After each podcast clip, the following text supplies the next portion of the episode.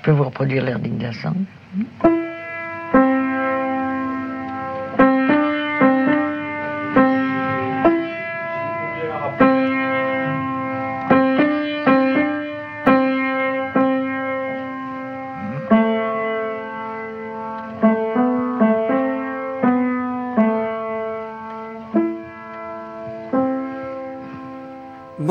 Bonjour à toutes et à tous et bienvenue dans cette matinée jusqu'à midi et demi consacrée à Marguerite Duras pour cette dernière émission que nous avons intitulée La camarade. Marguerite, quoi qu'en disent les grincheux, était une femme adorable qui s'intéressait aux autres plus qu'à elle-même. Elle eut une vie exceptionnelle, fit montre de courage physique et de solidarité politique. Plus elle vieillissait, plus la place de la guerre, de la Seconde Guerre mondiale, devenait omniprésente. Entrée dans la résistance dans le réseau de François Mitterrand, elle eut le malheur de voir son mari Robert Antelme arrêté puis déporté. Période trouble et troublée à plus d'un titre pour elle, sur le plan affectif, sur le plan politique, sur le plan amoureux. Comme souvent quand l'âge avance, le passé devient plus prégnant que le présent. Marguerite Duras dira avoir retrouvé par hasard dans sa maison de Naufle des cahiers qu'elle avait rédigés pendant la guerre et qu'elle publiera, remaniés, sous le titre La douleur. Aujourd'hui encore, dans la vie de Marguerite Duras, cette période reste mystérieuse, riche en rebondissements, ambiguë et romanesque à souhait. La vie même est un roman. Après l'amante lundi, la guerrière mardi, la radicale mercredi, la sorcière hier, dernière émission aujourd'hui, Marguerite la camarade. À midi, Marguerite Duras au travail, à 11h le documentaire, à 10h la rencontre, mais tout de suite les archives. François, je n'ai jamais su. Vous dormiez, vous habitiez. Ah, ça. Ben, J'habitais quand même chez Marie-Louise à un moment. Vous avez couché là quelquefois Ah oui, oui, oui. oui, Ici, jamais. Non, jamais. Ben, Jamais. Je, je suis venu souvent deux jours. Oui. Il faut dire aussi que c'était plein. Mais ce- vous- chez Marie-Louise, même à la fin, vous Il faut dire pas. que sans vouloir, en quoi que ce soit, nuire à la réputation de Marguerite, il y avait beaucoup de jeunes gens qui venaient la voir. Je ne sais pas comment Oh. elle, je ne sais pas du tout comment elle les recevait, mais elle suscitait l'intérêt. Alors, euh, Ça, c'est, c'est- on le dit ça, mais. Bah, que- bah, susciter l'intérêt mais c'est d'une discrétion. C'est pas mal. C'est d'une discrétion rare. Hein bon, donc euh, c'était très plein ici. Vous avez reconnu la voix de François Mitterrand avec Marguerite Duras et vous avez entendu avec quelle complicité amoureuse ils se parlaient et ce, à la fin de leur vie. Flirt non consommé, entretien Marguerite Duras, François Mitterrand, bureau de poste de la rue du Pin, Michel Butel, l'autre journal, 1985. François Mitterrand évoque dans quelles conditions Robert Antelme a été sauvé in extremis du camp de Dachau. Archive François Mitterrand, Marguerite Duras. Donc nous avons, nous, petit groupe que nous étions, euh, nous avons traversé ce champ pour aller d'un endroit à l'autre à l'intérieur du camp, pas spécialement pour aller là. Et on enjambait les corps. Et d'un tas de corps, apparemment inertes, euh, la voix s'est élevée, une voix faible s'est élevée qui m'a appelé par mon prénom. C'est quand même incroyable. Je dis ça parce que ça c'est. Ça a été un moment heureux, quoi. Un petit peu après, pas tout de suite. Et je savais pas qui c'était.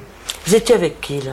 Moi, j'étais avec le général américain Lewis, mais lui, c'était pas. Mais pas, pas là. N'étiez pas là avec le général. Mais il était dans le camp. Oui, c'est ça. pas au même endroit. pas dans le je- Peut-être euh, un garçon qu'on appelait Poirier Bugeaud, peut-être. Un Bugeaud. militant communiste, peut-être.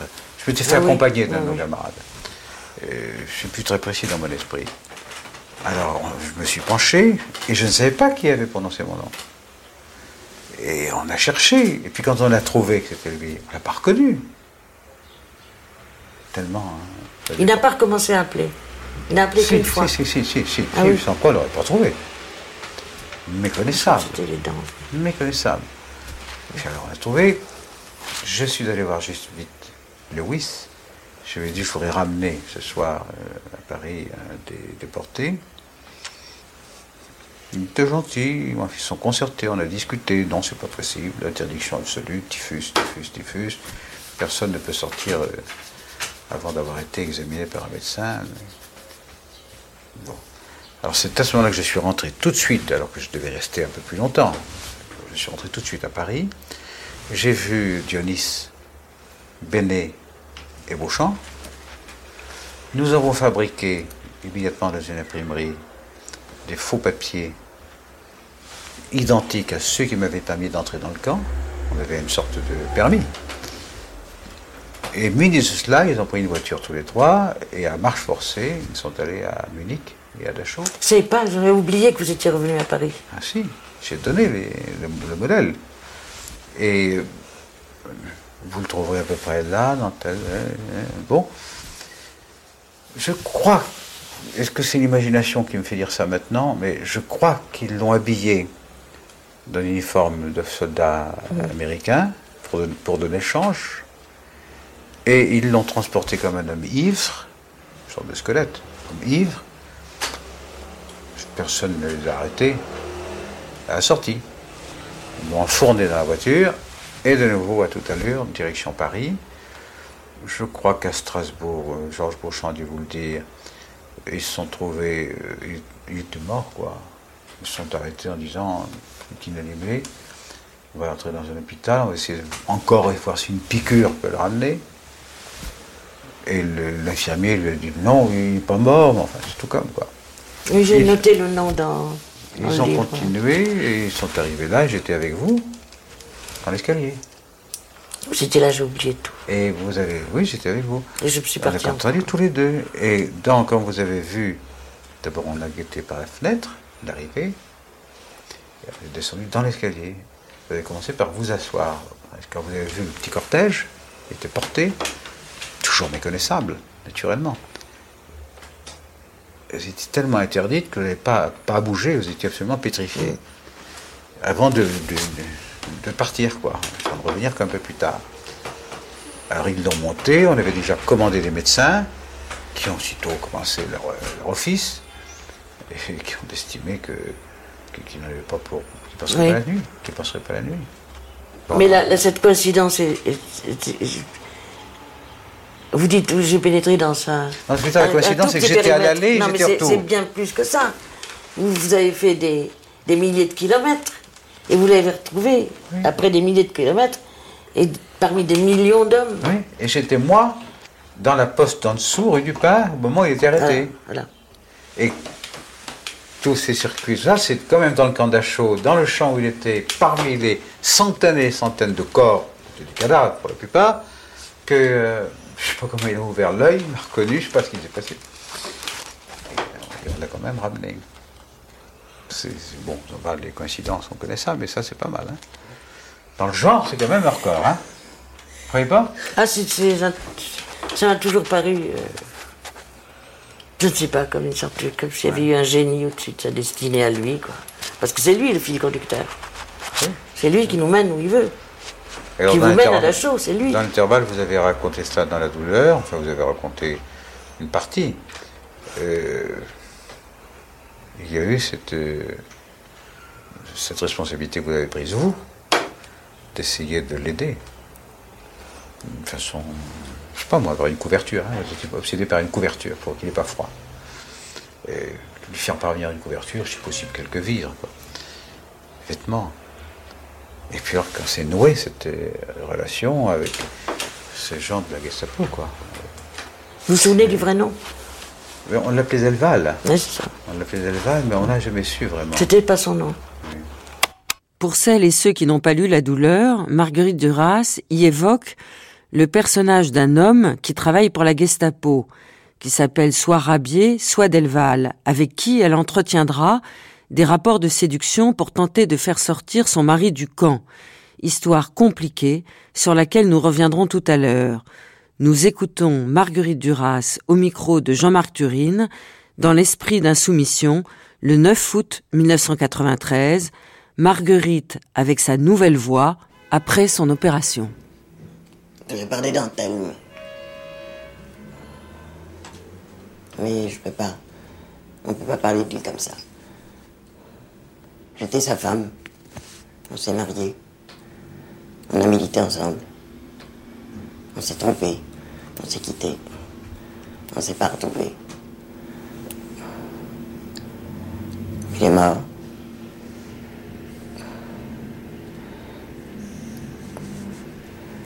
C'est celui qui a l'homme que j'ai connu qui a le plus euh, agi sur les gens qu'il a vus, qu'il a connus. De toute ma vie, c'est celui-là qui a, qui a été le plus important. Et quant à moi, quant à tous les autres aussi. Je ne sais pas comment nommer ça. Une grâce.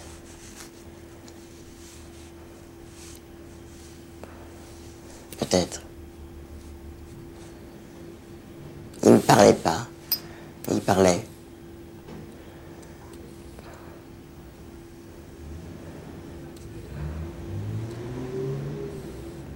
Il ne conseillait pas. Et rien ne pouvait se faire sans son avis. Il était l'intelligence même. Et il avait horreur du parler intelligent. Oui, il était l'intelligence même.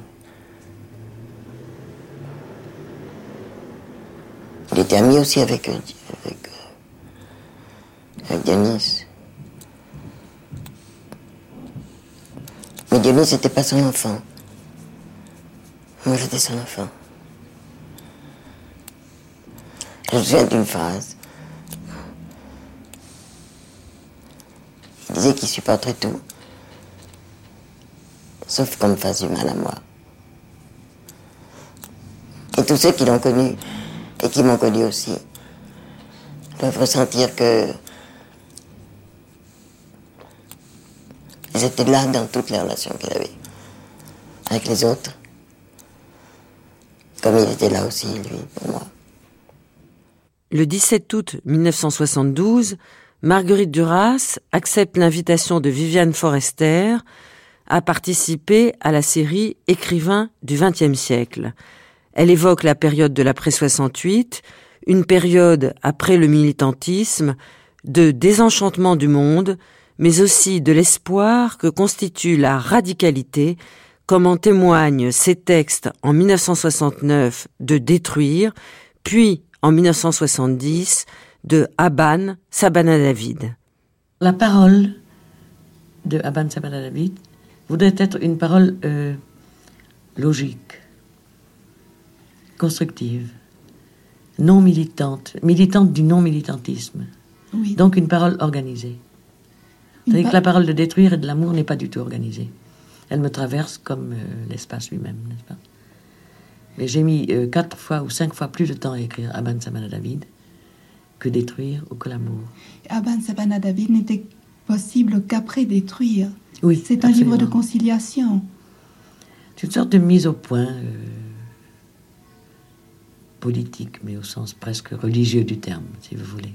J'aime que vous joigniez le mot politique et religieux parce qu'il me semble que dans votre travail, il y a une communication profonde entre ces deux c'est, l'expression n'est pas de moi, ce sont des étudiants qui un jour m'ont dit euh, ça. Euh, tu as le sens religieux du communisme. Et je n'ai pas dit non. Je crois que vous abolissez des barrières, que c'est une partie de, de cette destruction, l'abolition de certaines barrières, de par exemple de la barrière entre politique et religieux, et que c'est très important, que vous permettez ça. Euh, j'espère, enfin un peu, oui en tant que l'expérience politique doit être une expérience intérieure. Oui. Elle est forcément d'ordre religieux. Elle, elle communique avec l'amour. Ah, complètement. Je suis complètement exempte de toute croyance en Dieu. Ce qui ne veut pas dire que je n'ai pas le sens religieux de la réalité, du réel. Vous voyez De l'homme peut-être, mais Plutôt de son malheur, de son devenir. Je crois que l'homme est très très malheureux. Horriblement. Horriblement malheureux.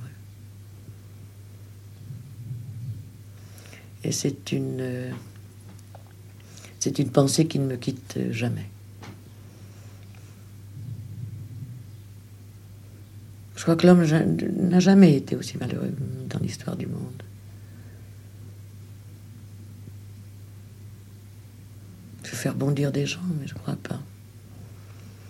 Et enfin, tant pis, je veux dire. Je crois qu'il n'a jamais été aussi mal, aussi mal dans sa peau, aussi seul. Jamais. Enfin, là, on aborde une autre, une autre terre. Si vous voulez, tout ce que je peux dire, de, c'est une parole limite quant à, quant à l'amour. Je ne peux pas dire plus. Quand je dis je traverse, c'est-à-dire que j'ai été traversé moi-même. Je ne peux rendre compte que de ça, que de ce mouvement qui m'est arrivé. D'habitude, je vais dans des endroits nouveaux, mais là, il semblerait que que c'est détruire l'Olvestein, les mêmes Aban, qui sont qui ont été cet endroit-là. C'est très peut-être confus ce que je dis. C'est très difficile d'en parler.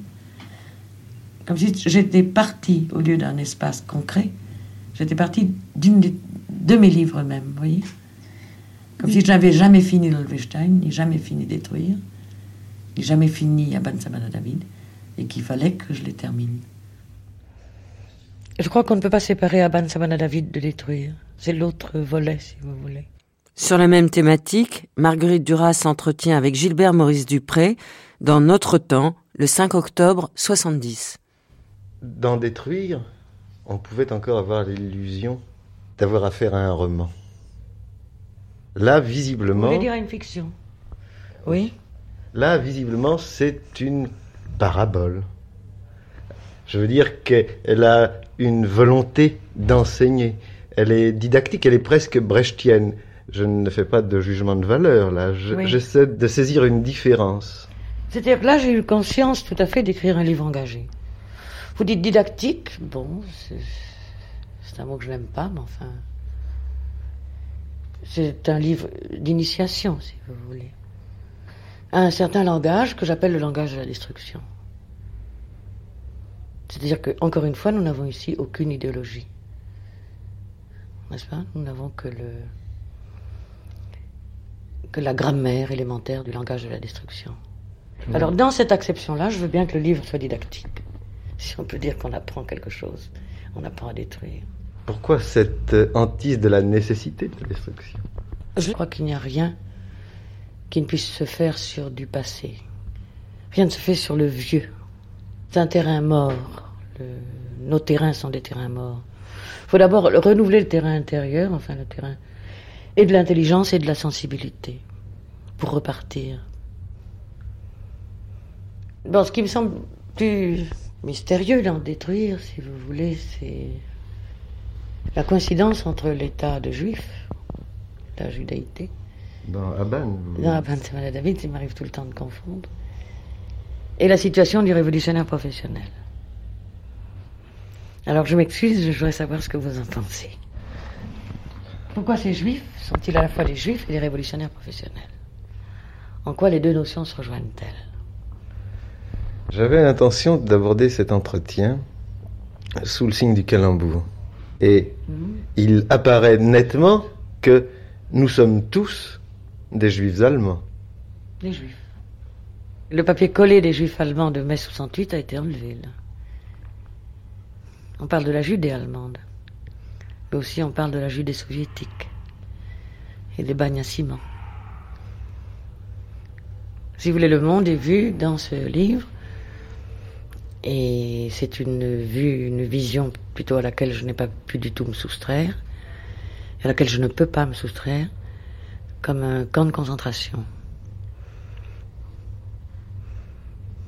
C'est une vision à laquelle j'obéis très fidèlement, que j'essaie de décrire point par point, fidèlement, mais que je n'invente pas, je l'ai en moi.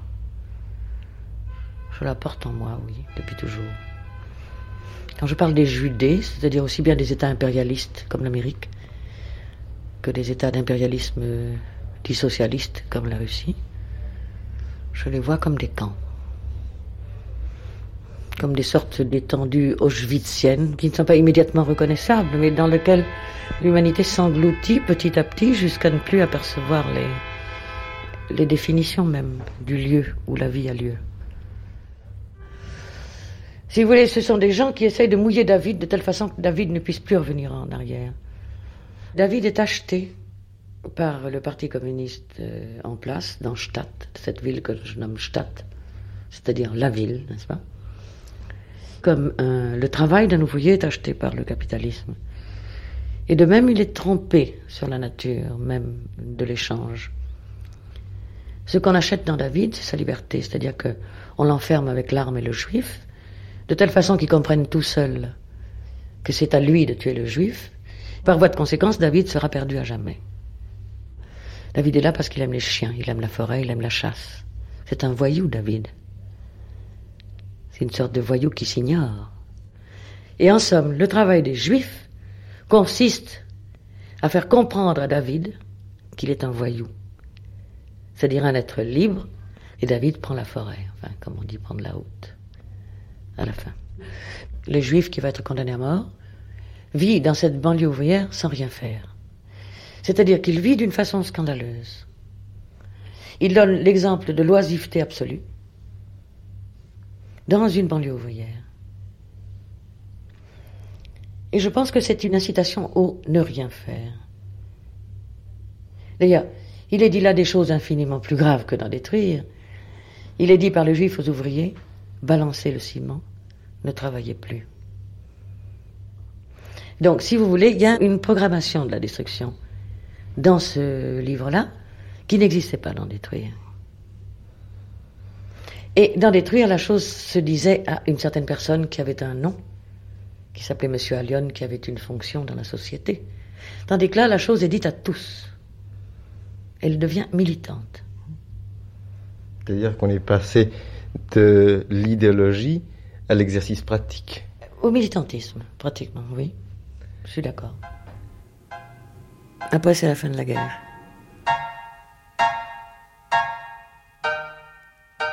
Marguerite Duras, au micro d'Alain Weinstein, La nuit sur un plateau, 24 novembre 86. Je l'ai dit, ça, je le redis. C'est comme si j'avais dormi 30 ans. Et qu'au bout de 30 ans, je me réveille et qu'on tue des juifs. Et que ma vie commence. Pas la guerre, le trauma, pour moi. C'est le massacre des juifs. C'est bien séparé.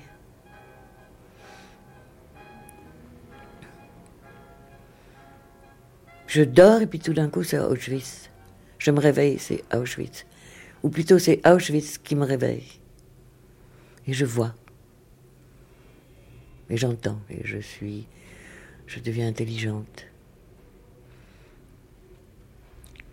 Et vous voyez quoi? Je vois qu'on tue des juifs. Je vois que c'est des juifs qu'on tue. Je vois que je ne comprends pas.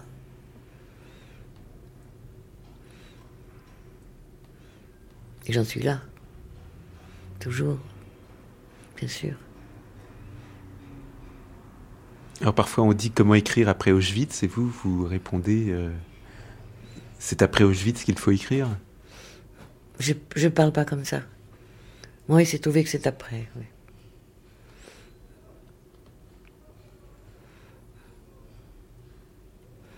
Mais la douleur que j'ai écrite pendant la guerre, elle ne se ressent pas des juifs. Je dis très peu, très peu des juifs. Si j'attends des déportés, euh, les déportés d'Auschwitz dans la gare d'Orsay, oui.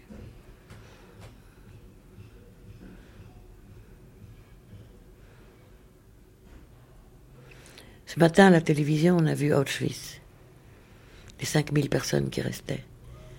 Elles ont été photographiées par un Allemand. Vous l'avez vu, ça, à la télé? Un Allemand qui a maintenant 70 ans.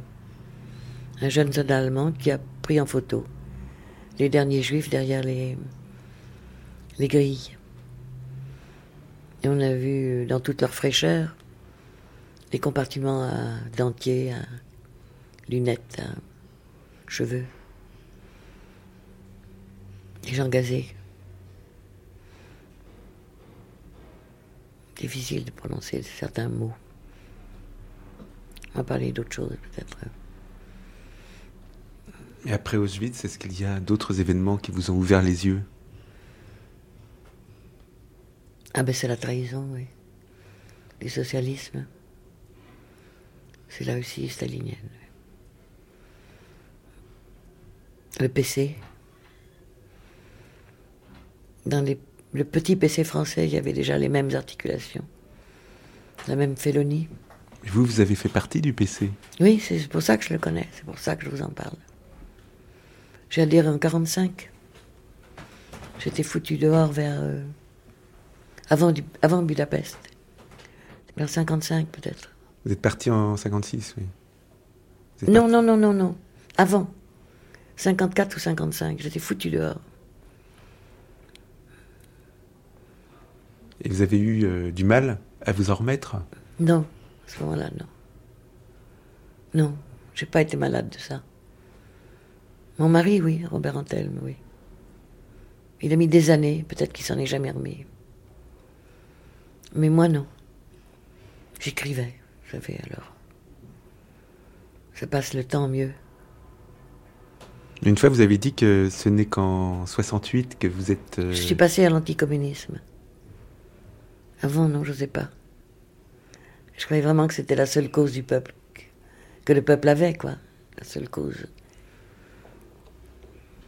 Le seul parti dont- qui s'occupait des travailleurs, comme ils disent. J'ai mis dix ans à comprendre qu'ils étaient trahis, eux aussi.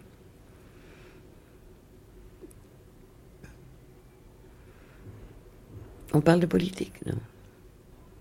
Alors maintenant, vous, vous n'avez plus aucun engagement politique Non.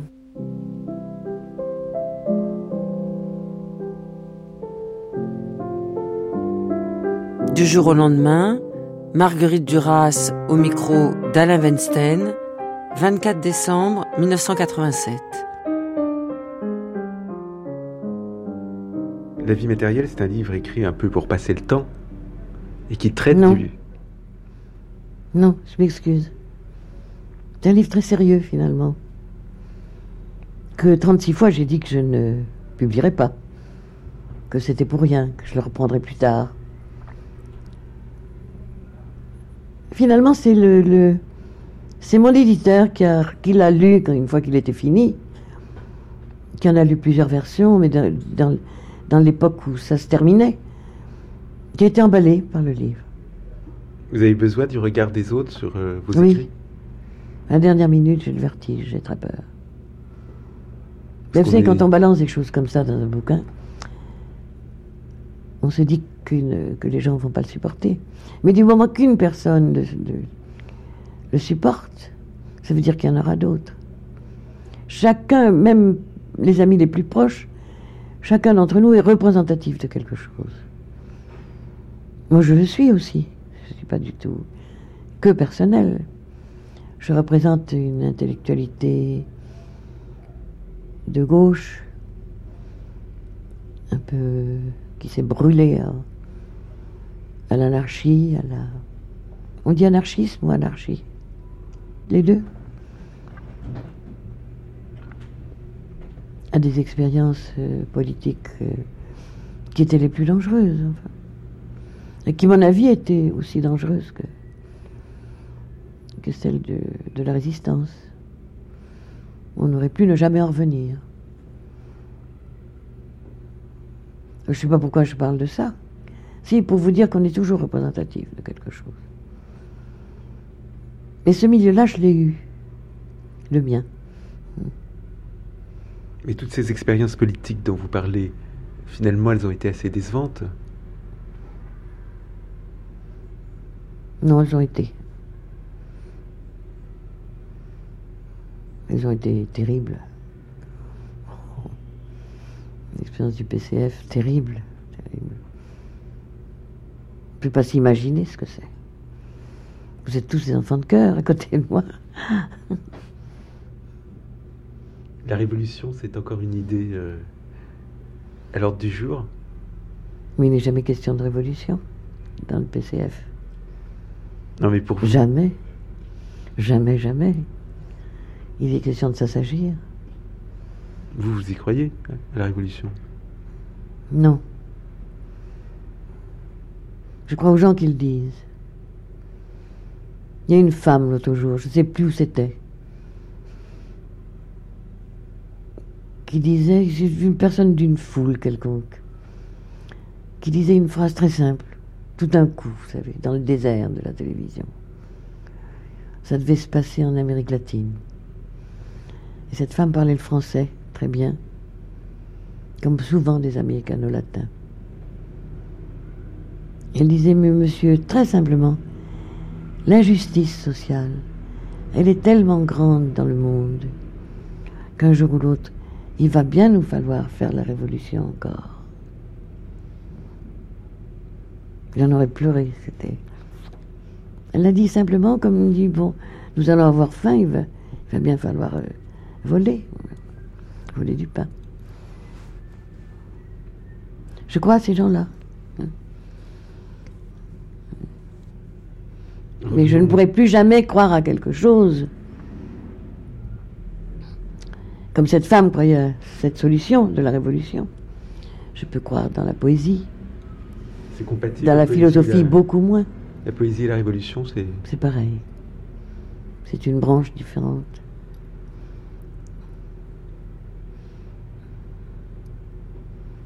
Mais la philosophie, déjà beaucoup moins. Une certaine littérature. Une certaine littérature poétique. J'ai dit quelque chose là-dessus. Dans elle, vous vous souvenez pas? Je voudrais que, je voudrais pouvoir le lire, si vous le permettez. Vous voulez? C'est quel- quelques lignes, c'est tout. Je prends le, le livre.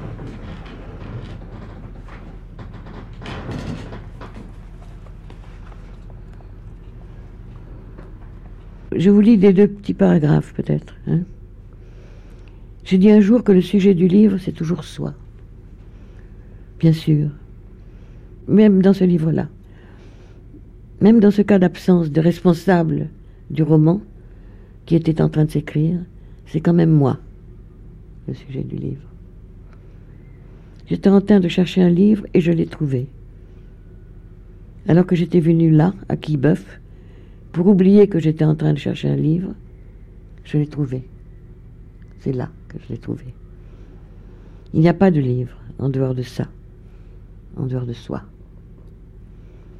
J'ai parlé souvent, maintenant j'en parle librement, des romans d'hommes. Il y a toute une littérature masculine, très bavarde, percluse de culture, alourdie d'idées, truffée d'idéologie, de philosophie, d'essayisme larvé, qui ne ressortit pas à l'écrit, mais à toute autre chose, cette littérature des hommes. Elle ressortit à l'orgueil, au patronat général, sans spécificité. Dans la plupart des cas, ils n'atteignent jamais la dimension de la poésie. Ils sont privés de ça. Les romans d'hommes, ce ne sont jamais des poèmes. Et les romans, ce sont des poèmes où c'est rien du tout. C'est de la compilation. Mais vous savez, la littérature masculine, c'est tout de même l'exception. C'est une toute petite partie de la littérature. La littérature, c'est un continent immense. C'est toute la littérature populaire. Les chansons, et Stendhal, et Proust. Proust, ce n'est pas de la littérature masculine. C'est de la littérature.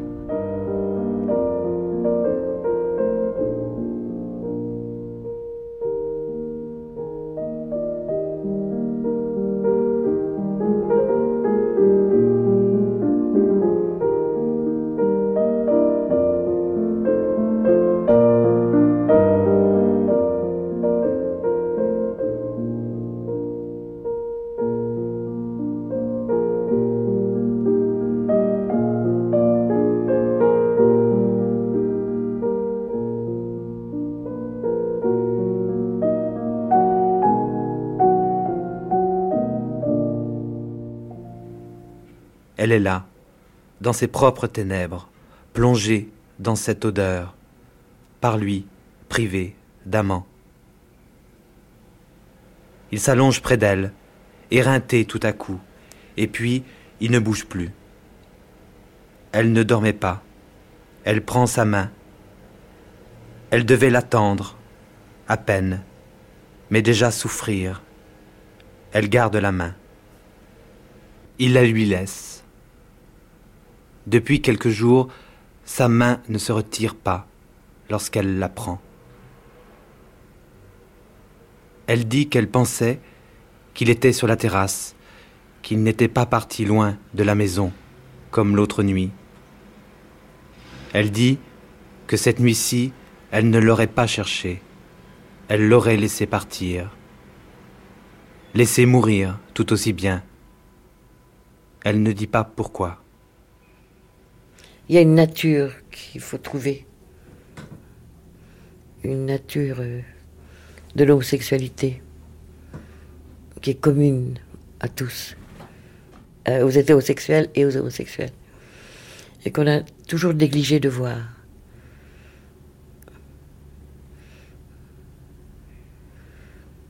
En somme, c'est les homosexuels qui vivent le plus légèrement leur homosexualité, de façon la plus facile, comme les hétéros entre eux.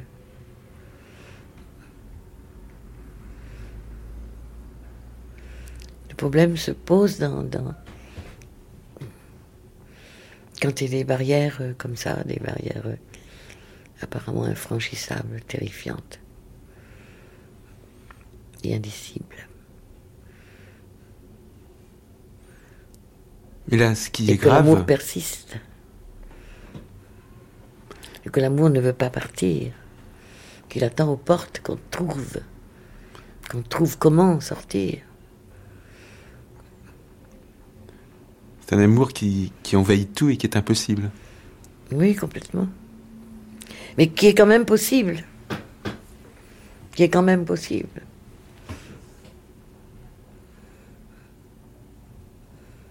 Donc il y a une espèce de conflit tragique. Il n'y a pas de conflit. Je crois que ça se vit seul. Et dans l'un et dans l'autre.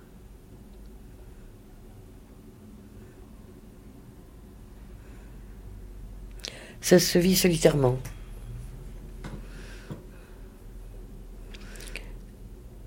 Le, le désir étant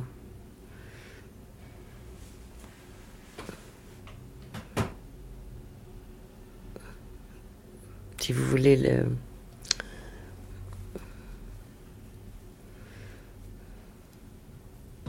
la raison d'être de l'amour. C'est pas l'état de désir de l'autre, l'état de désir dans lequel on est constamment de l'autre. Un désir qui s'oublie mais qui est toujours là. Un désir qui oublie, qui est fugace, qui vient, qui passe mais qui envahit tout, tout, tout. Le, les nuits, les jours, euh, la parole, l'écriture, tout. Tout y baigne. Mais on ne pense pas que c'est le désir. Je crois que c'est là qu'il est vécu, avec l'invivable. Non pas du tout l'inavouable, comme dit Blanchot, mais l'invivable. C'est là que l'invivable de l'amour est vécu. L'invivable, on le vit, nous, d'habitude, dans le fait, dans le divorce entre cette. le fait du divorce entre aimer et en jouir. C'est comme ça, c'est comme ça que l'amour va, va mourir, va au tombeau. Là, c'est autre chose. Mais c'est quand même. Ça existe. Beaucoup de gens écrivent, beaucoup de femmes ont vécu cette expérience et elles s'en sont plaintes dans des livres, beaucoup d'entre elles. J'en ai reçu un qui était beau d'ailleurs, récemment, un manuscrit qui racontait cette histoire. Mais ce sont des femmes euh, qui se sont arrêtées à la souffrance.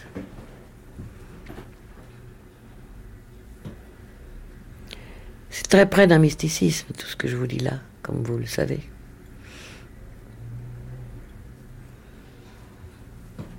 Et pourquoi vous avez choisi d'inscrire cette histoire dans un théâtre? Pour la profaner peut-être.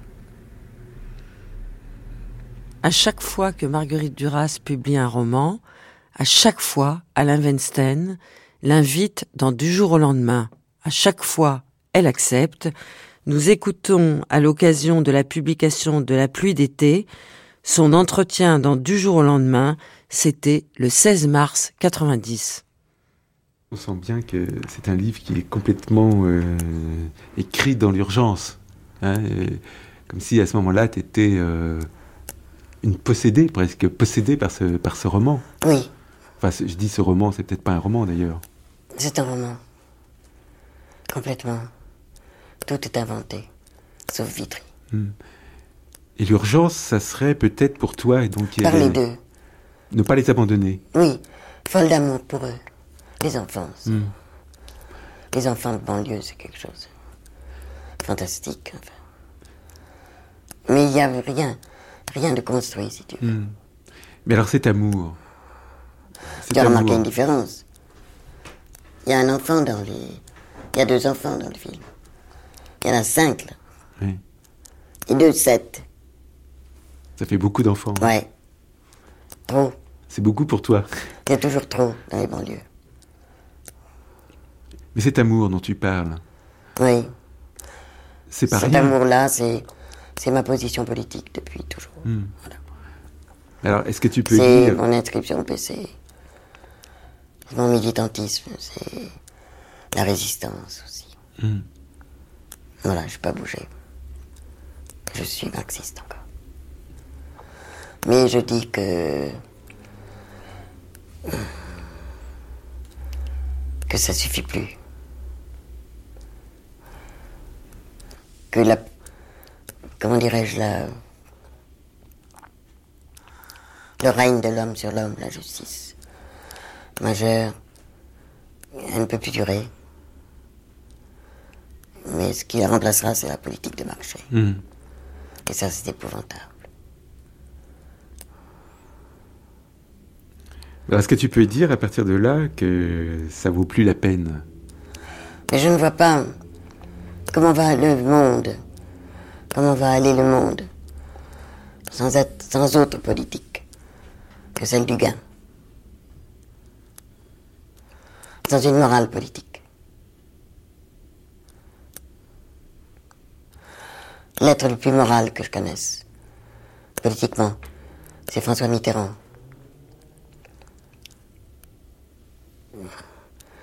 Mais à force de parler de la démocratie, il ferait qu'il la précise. Mais quand on, quand on est au pouvoir, on n'a pas le temps. Il prend le temps, François euh. Il le prend.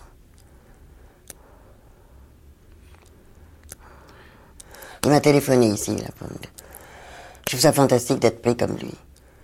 Et de téléphoner à des amis, de, des copains de résistance. Quoi. Hmm. Je suis allé voir mon mari aussi.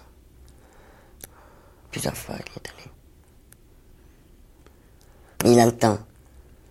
Là, il est un peu débordé par euh, ses pères. Mais il a le temps. Tu vas pas me dire que le gaullisme, c'est une idéologie. Tu me le dis Non, je te le dis pas. Sans ça, j'aurais. Mais dis donc, euh, il y a un grand présent dans la pluie d'été, c'est l'absent. L'absent, Dieu.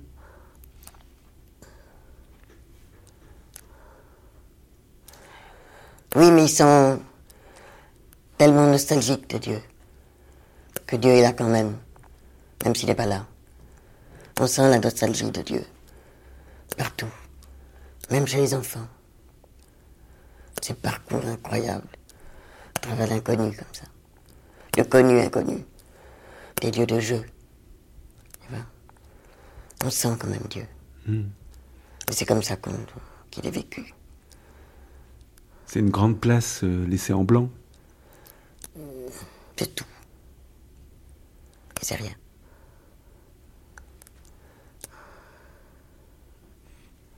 Mais ça, tu le disais pas euh, si nettement avant? J'ai toujours parlé de Dieu. Le mot, le mot très souvent là, dans presque tous mes livres, je crois. C'est devenu un nom commun.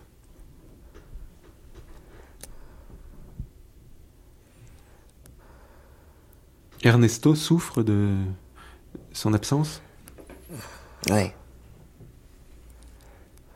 Mais Ernesto, le, le livre dans lequel il va euh, apprendre à lire, enfin, il s'est forgé sa méthode de lecture, euh, comme par hasard, c'est un livre brûlé. Hum, Il est là.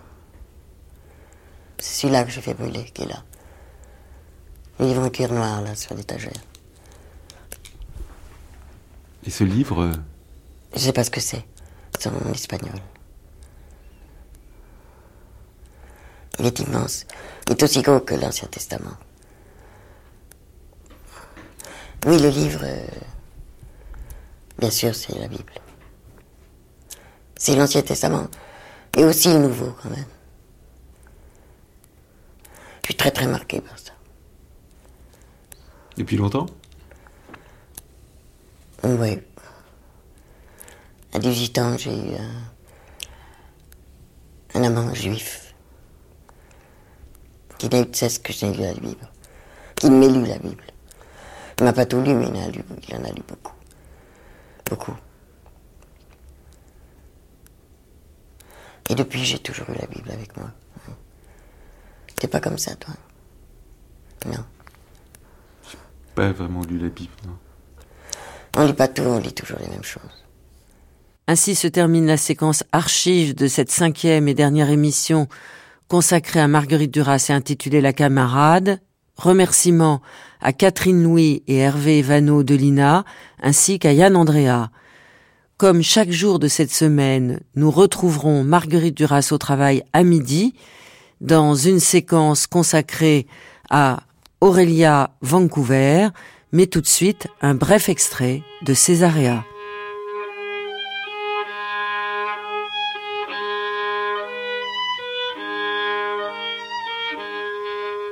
Césarée. Césaréa.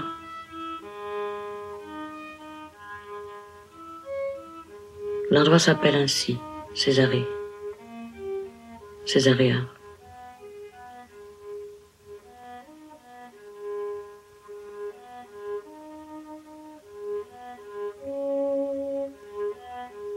Il n'en reste que la mémoire de l'histoire.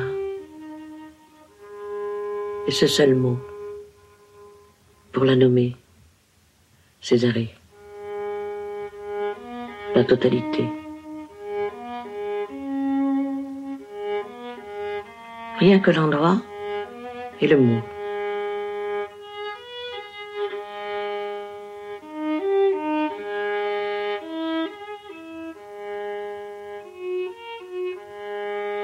Le sol. Il est blanc. De la poussière de marbre, mêlée au sable de la mer.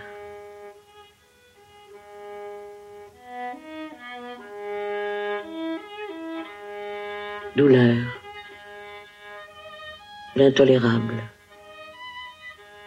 la douleur de leur séparation. Elle, la reine des Juifs, revenue là, répudiée, chassée pour raison d'État.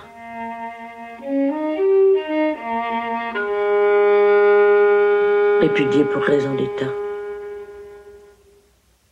Reviens à Césarée. Le voyage sur la mer dans le vaisseau romain. Foudroyé par l'intolérable douleur de l'avoir quitté, lui, le criminel du temple.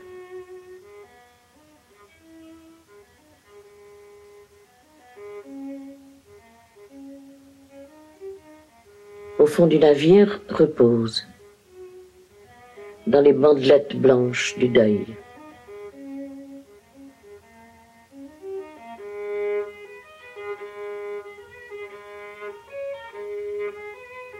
La nouvelle de la douleur éclate et se répand sur le monde. La nouvelle parcourt les mers, se répand sur le monde.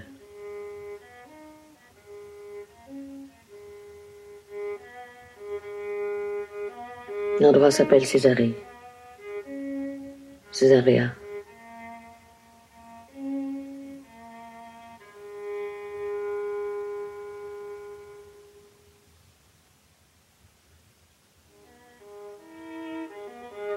Très jeune, 18 ans, 30 ans, 2000 ans. Il l'a emmenée.